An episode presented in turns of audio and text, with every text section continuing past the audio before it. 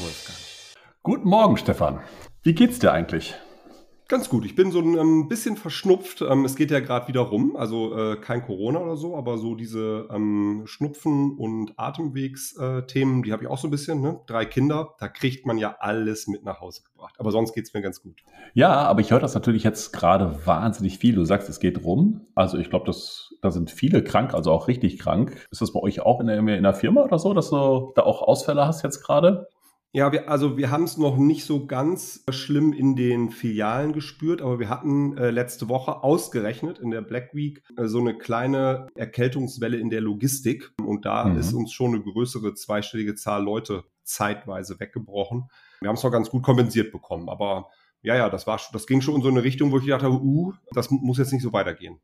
Mhm.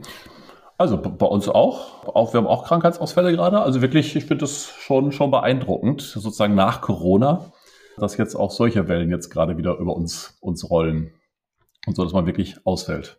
Sag mal, apropos Black Week, in der wir letzte Woche dann so viele Ausfälle zu beklagen hatten. Was, was hast du denn so gehört aus dem, ähm, aus dem Handel? Wie, wie ist denn die Black Week, ähm, man muss ja schon fast sagen, der Black Vember. Also ähm, ich mhm. habe ja unfassbar ja. viele ja. Handelsformate gesehen, die eigentlich den ganzen November Black spielen. Aber ähm, mhm. ich sag mhm. mal weiter Black Week und Black Friday. Was hast du so gehört, wie es so gelaufen ist? Ich muss zugeben, ich habe noch nicht so ganz wahnsinnig viel gehört. Aber ich habe so ein bisschen den Eindruck, dass das, was ich gehört habe, ist, dass so ein bisschen dieses klassische Bild, was wir jetzt in den letzten Monaten sowieso haben, dass der Onlinehandel, Versandhandel, Onlinehandel eben nicht so gut partizipiert hat, wie in der Vergangenheit. Und der Stationärhandel ganz, ganz gut eigentlich unterwegs war. Ich weiß nicht, wie, ob, also wie gesagt, ich habe noch nicht so wahnsinnig viel. Ich kenne natürlich die Meldungen, die wir so gelesen haben. Und aus den Gesprächen, die ich kenne, auch mit unserer Arbeit mit Onlinern, habe ich den Eindruck, dass, dass es eben nicht ganz so doll war. Aber ich meine, du, du bist ja noch näher dran mit Christ. Wie war es denn bei euch? Ja, also ich kann von Christ berichten. Ich kann aber auch berichten, dass ich auch schon mit zwei, drei KollegInnen aus dem Handel, auch aus anderen Formaten, nicht nur Uhren und Schmuck gesprochen habe. Und die Grundhaltung ist eher positiv und zufrieden. Also viele sagen, gemessen daran, was wir erwartet hatten für diese Zeit und gemessen daran, was so jeden Tag in den Zeitungen steht, da ist ja immer noch ne, Unsicherheit, Konsumkrise, Inflation, Krieg etc. Da hätten wir mit einer deutlich größeren äh, Zurückhaltung gerechnet und äh, sehen das jetzt aber in den Zahlen gar nicht. Und wie gesagt, das kann ich von zwei, drei KollegInnen berichten, das kann ich auch von Christ berichten. Wir sind mit dem November in Summe und dann auch insbesondere mit dem Black Friday, der Black Week, sind wir ganz zufrieden. Ich kann aber auch bestätigen, was du sagst, nämlich, dass es wohl in Summe etwas leichter war im stationären Geschäft und in den eigenen Online-Shops Geschäft zu machen und auch gutes Geschäft zu machen und dass die Marktplätze etc. etwas weniger reüssiert haben. Das würde ja auch zu der ähm, Aussage passen, die du gerade getroffen hast, nämlich dass vielleicht auch in Summe der Onlinehandel, der dann ja stark auch von den Online-Only-Marktplätzen getrieben ist, dann dieses Jahr nicht ganz so stark performt hat wie in den letzten Jahren. Hm. Ja, interessant. Also in der Tat, ähm, du kennst ja meine häufig kritische Perspektive. Ich habe ja gedacht, das wird, ein, das wird wirklich nicht gut dieses Jahr. Hab, meine ich aber auch letztes Jahr schon. Und deswegen, ich glaube, man muss mal schauen, wie sich das jetzt in Summe, in Summe entwickelt. Ob das sozusagen ein langsamer, ein langsamer Rückgang ist, dieser, dieser Hebel, die sich aus dieser Black Week und Black Friday oder Black November, wie du sagst, ergibt und einfach diese, ja, dieser Aufschwung dadurch nicht mehr passiert. Oder ob das jetzt, jetzt so temporär ist, ne? Ja, also ich, ich glaube, ich würde wahrscheinlich noch zwei Anmerkungen daher schieben. Die eine ist mein Gefühl, also sehr kleine Stichprobe, nicht analytisch beweisbar, aber aus den Gesprächen heraus mein Gefühl ist, dass es die Händler, um Konsumgüterunternehmen etwas besser durch diese Zeit geschafft haben, die nicht schon irgendwie am 1. November den Black November ausgerufen haben. Also haben wir bei Christ nicht getan, haben viele andere auch so nicht gemacht. Ich weiß, dass es im Gegenzug viele schon gemacht haben, aber die, die jetzt auch positiv berichten, sagen, wir hatten eine ganz gute Black Week, wir hatten einen ganz guten Black Friday, wir hatten aber auch davor irgendwie ganz okay Zahlen und wir haben das jetzt nicht übertrieben und aus einer Black Week jetzt irgendwie ein Black Month oder sowas gemacht. Also ich glaube, das mhm. ist, man kann dieses vermeintlich scharfe Schwert auch sehr schnell stumpf machen, ähm, indem man es dann irgendwie übertreibt, glaube ich. Und die zweite Anmerkung, es gab ja durchaus auch im Vorfeld Stimmen, die positiv auf Black Friday geguckt haben. und die gesagt haben, na ja, auf, eben aufgrund der ganzen Unsicherheiten werden die Konsumenten schon ähm, recht früh zu Black Friday all ihre Weihnachtskäufe zu günstigeren Konditionen mhm. tätigen. Mhm. Ja. Ähm, und deswegen sehen wir dann einen starken Black Friday und ein vermeintlich schwaches Dezembergeschäft. Und das, äh, also das steht ja noch aus. Ne? Also ich glaube, wir zählen dann alle erst zum Jahreswechsel, wie es äh, es gelaufen ist. Ja. Und wenn es jetzt auch im Dezember so durchläuft, wie es im November war, dann glaube ich, gibt es neben einigen Unzufriedenen auch ganz viele recht zufriedene. Aber es gibt natürlich auch das Risiko, dass wir jetzt keinen richtigen Weihnachtsendspurt zum Ende des Jahres mehr sehen. Und das wäre dann natürlich kommerziell schon unmöglich. Also ich glaube, mhm. die beiden, die beiden Einschränkungen würde ich machen. Ne? Man darf es da nicht übertreiben. Das, das äh, muss ein scharfes Schwert bleiben, sonst tut das irgendwann nicht mehr. Ja. Und ob es denn am Ende wirklich ein guter November war, hängt auch davon ab, wie der Dezember wird. Das ja. lässt sich nicht isoliert betrachten. Ja. Ja, und es gibt ja offensichtlich die ersten, die sich auch diesem Black Friday ja verweigern. Ne? Das finde ich irgendwie auch ganz interessant. Die Autovox-Leute, die jetzt einen Black Sheep Friday machen, die einfach ihren Store schließen für zwei Tage und sagen, wir äh, arbeiten gegen den, diese Form des Konsums, wir wollen bewussteren Konsum anregen und das tun, das fand ich irgendwie auch interessant. Ist das mehr als ein, ist das mehr als ein Kommunikationspunkt, den man da macht? Also den kommunikativen ja, Punkt finde ich ja ganz charmant. Die ja. Opportunitätskosten sind nicht ganz unerheblich, würde ich mal anführen. Ja. Ähm, aber, aber also tut das oder ist es so ein Kommunikationspunkt, den man mal machen kann und dann macht man es wieder anders? Na, ich glaube, es muss schon eben zu Marke und zu, zu Story eben passen, ne? wenn man eben so dann naturverbundener ist und Produkte auch sozusagen für Auto anbietet, da passt es natürlich auch irgendwie gut dazu. Und man muss sich natürlich auch fragen, wie groß ist der Anteil des Umsatzes im eigenen, im eigenen Online-Shop dann, wo sie das durchgezogen haben. Aber trotzdem zu sagen, wir schließen für drei Tage unseren Online-Shop, wir bieten keinerlei Rabatte an, auf oder online für die Zeit, weil wir einfach auf das Thema ja, umweltbewusster Konsum und so weiter. Ich finde, also ich persönlich finde es ein starkes Zeichen. Ja. Und für mich ist das auch mehr als nur jetzt mal ein Kommunikationspunkt, sondern wenn man es dann auch konsequent lebt, finde ich es eigentlich total, total gut. Ich habe ja mehrere davon gelesen und also ich, für mich ist es eher ein positives Zeichen, muss ich sagen. Ja, finde ich gut. Also wenn das dann für die Marken auch so aufgeht, sie einen guten kommunikativen Punkt machen und das aber irgendwie kommerziell trotzdem funktioniert, finde ich es auch super. Also kann ich nicht anders sagen. Finde ich eine, finde ich eine super Geschichte. Ist vielleicht auch ja. nochmal eine ganz gute Überleitung. In unserem letzten Podcast hatten wir angekündigt, auch nochmal zwei, drei mehr starke Omnichannel-Cases anzuführen. Ja. ja. Ich glaube, aus unseren, irgendwie unserem Eingangsgespräch zeigt sich auch zu Black Friday, Black Week etc. sind es die Omnichannel, die reüssieren können. Ja. Und wo du jetzt gerade einen größeren Sportartikelhersteller anführst, glaube ich, dass ein starker Omnichannel-Case auch häufig Konfiguratoren sind. Also egal, ob ich mir jetzt im Ausrüstungsbereich ein Zelt oder eine Klamotte, eine Outdoor-Klamotte konfiguriere oder den berühmten Auto-Konfigurator ne, von allen größeren äh, Autoherstellern oder den Trauring-Konfigurator bei Christ. Aber ich glaube, das Thema Konfigurieren ist tatsächlich nochmal ein starker Omnichannel-Case, weil ich da nochmal die Kanäle zusammenbringe und eben stationär etwas mehr machen kann, als nur die Sachen anschauen, die da sind ich mir Dinge zu Hause schon mal zurechtlegen kann, die ich mir stationär angucke. Das finde ich ein gutes Beispiel. Ja, also ich meine, wir wissen ja, dass dieser Robo-Effekt sowieso groß ist, dass bei selbst im Fashion-Bereich das Research online, wo dazu das Konfigurieren ja vielleicht sogar ein bisschen gehört. Ich glaube, Konfiguration ist nochmal mehr, weil man natürlich dann aktiv wird und das, das Produkt konfiguriert. Aber sich vorher zu informieren und dann nachher eben vielleicht auch offline sich das anzuschauen, ist dann sicherlich ein wahrscheinlich ein guter Case. Das kann ich mir, das kann ich mir gut vorstellen. Aber ich finde, dann ist es der, der Punkt, wie du ihn sagst, mit einer echten Konfiguration, wie den Trauring, den ich mir dann im Store ja auch dann so anschauen kann, ist es dann gut. Das ist mehr als Research. Das heißt, wenn ich eine echte Konfiguration möglich mache, ist das gut. Ich habe aber gerade gedacht, ja, wo so. du sagst, ich bin ja Volvo-Fahrer und jetzt gibt es den, den neuen Volvo Online und den kann man auch nur noch online kaufen. Also den, den, schon den neuen E-Volvo, den kann man auch nur online kaufen zukünftig. Man muss dafür also nicht mehr in den Store und den konfiguriert man. Ich habe auch schon ein paar Mal gedacht, ich meine, ich bin nicht so ein großer Autofetischist. Ich konfiguriere mir mein Auto und ich frage mich dann, warum ich da eigentlich noch dahin zum Schluss nur noch Preise verhandeln, weil das Ding habe ich ja eh zu Hause konfiguriert.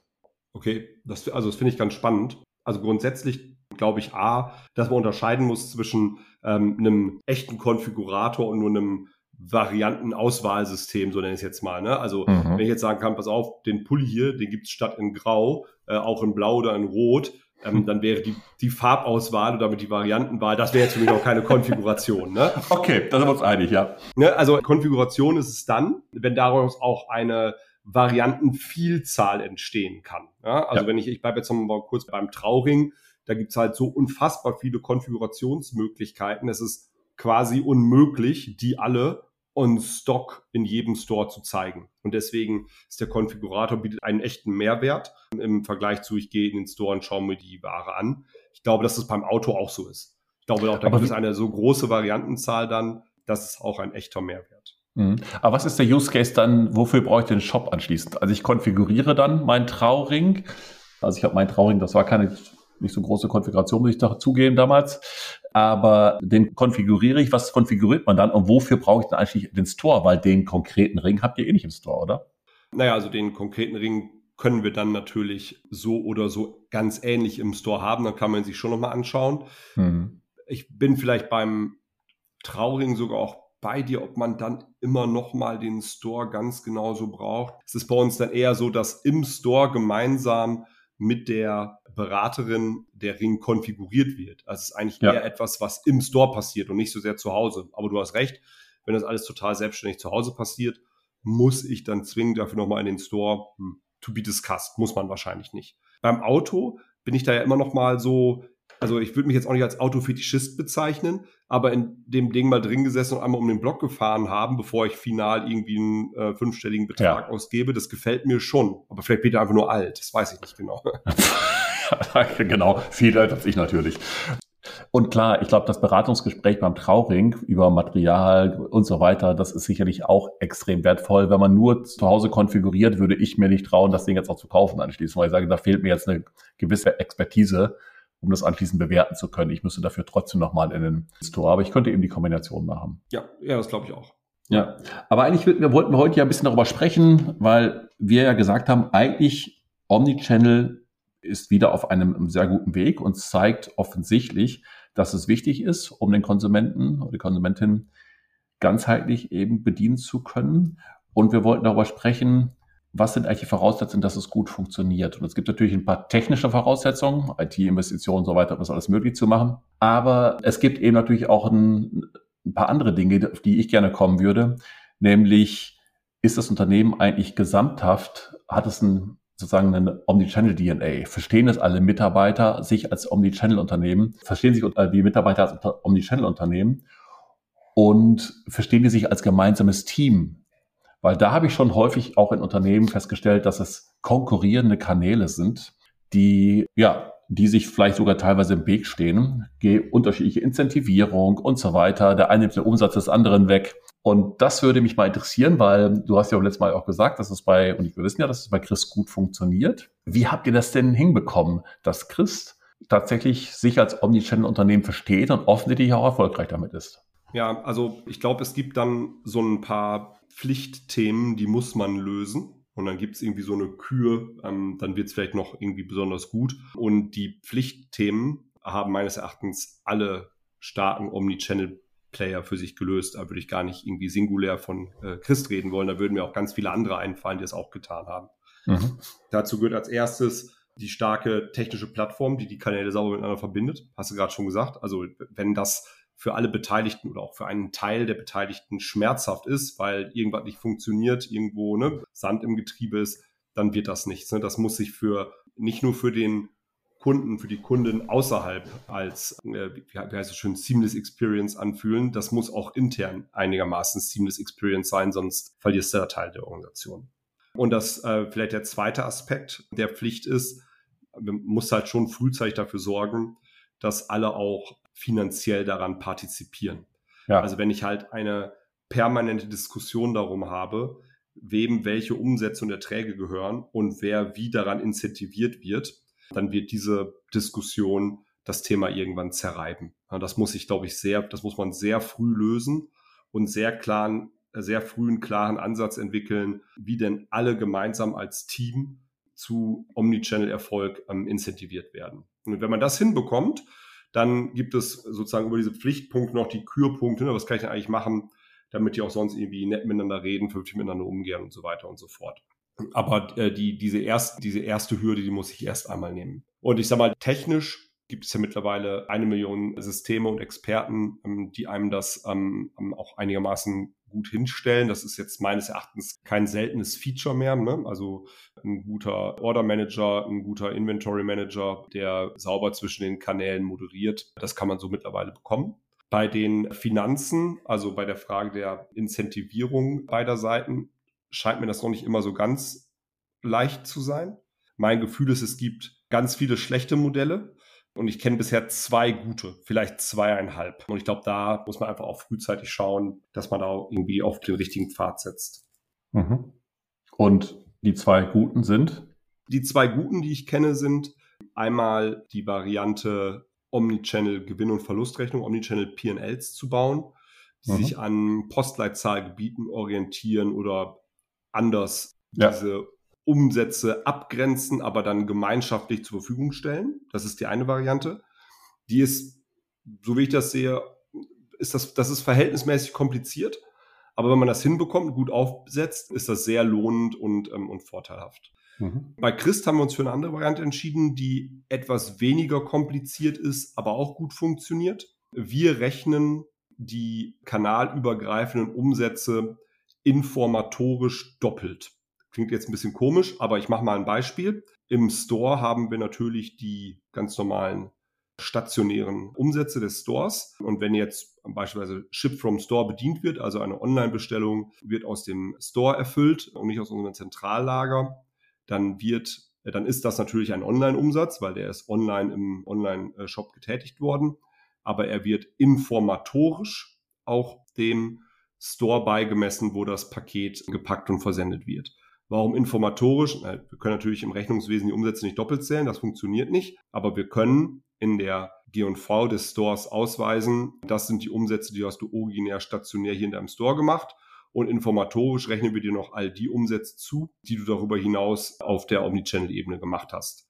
Und auch wenn ich das im Rechnungswesen natürlich nicht doppelt zählen kann, kann ich das natürlich bei der Incentivierung berücksichtigen. Ich kann natürlich sagen, die Umsätze, die du da gemacht hast, die fallen voll in deine Incentivierung mit rein. Und schon haben die Kolleginnen und Kollegen im Store ein Interesse, an diesen Themen teilzunehmen. Wie gesagt, ist ein bisschen ein einfacheres System, weil wir die Abgrenzungsdiskussion nicht führen, sondern einfach komplett zurechnen, aber eben nur informatorisch. Aber der Charme eines solchen einfachen Systems ist natürlich, das versteht jeder. Ne, wenn ich weiß, ich habe morgens halt irgendwie eine Uhr für 100 Euro gepackt und versendet, dann will ich die halt abends mit in meinem äh, Umsatz stehen haben. Und wenn sie da steht, dann denke ich, ah, super. Und darauf kriege ich halt mein Incentive auch. Also mhm. insofern, das wären zwei Systeme, die meines Erachtens gut funktionieren und an denen man sich irgendwie orientieren kann. Ich kenne auch verschiedene andere, wo ich sagen würde, boah, ist vielleicht nicht ganz so vorteilhaft. Und ich glaube, was gar nicht geht, ist, wenn man, äh, wenn man gar keinen Incentive-Kanal übergreifend setzt. Dann werden, dann wird es der jeweils andere Kanal einfach ignorieren. Ja. Also ich finde es total gut. Ich glaube, nein, ich bin überzeugt, dass das, dass so ein Weg her muss das, um sich gemeinschaftlich als Touchpoint-Manager zu verstehen und sagen, eigentlich ist es egal, wo der Umsatz herkommt.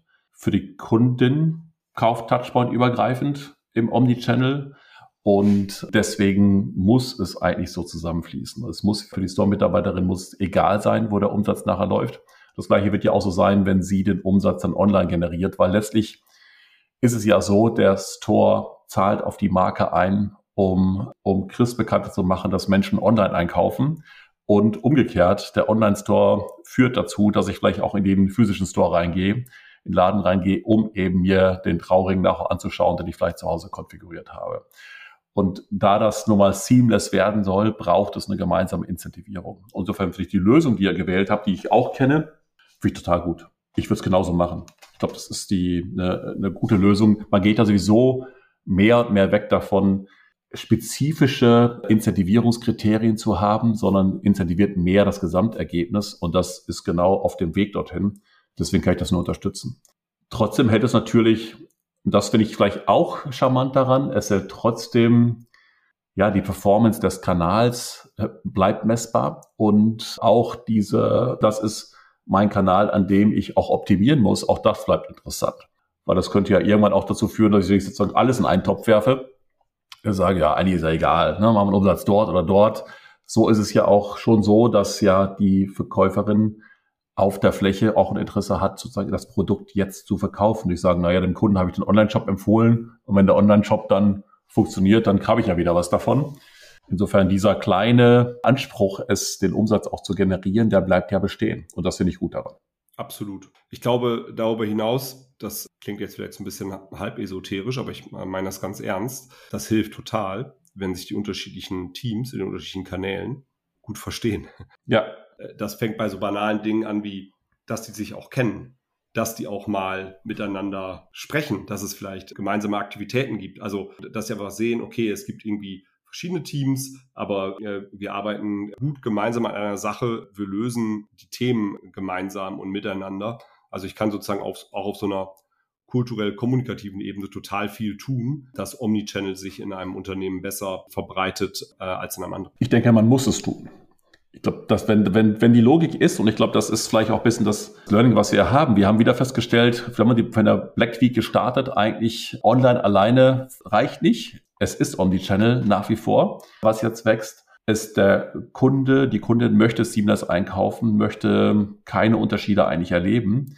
Dann braucht es auf der anderen Seite eben auch ein gemeinsames Team, was genauso denkt und sagt, ich bin eigentlich Seamless. Trotzdem in Fokus darauf hat, bin ich überzeugt, dass es neben den den Rahmenbedingungen, die ihr offensichtlich bei Chris gut geschaffen habt, in einer möglichen Incentivierung, die beides incentiviert, braucht es, und ich glaube, das ist ein Führungsthema auch, braucht es einen einen, einen Weg, dieses Unternehmen, die Menschen dort eben gemeinsam zusammenzuführen, dass sie sich eben auch Omnichannel verstehen und sich eben, wie du sagst, gut verstehen. Das ist ein Führungsthema, das ist ein Kommunikationsthema und ich glaube, ich bin überzeugt, dass es einer der Schlüsselfaktoren sein wird, wenn man die Technik geschafft hat, aber das ist der No-Brainer dass es darauf ankommt, das so zu verstehen.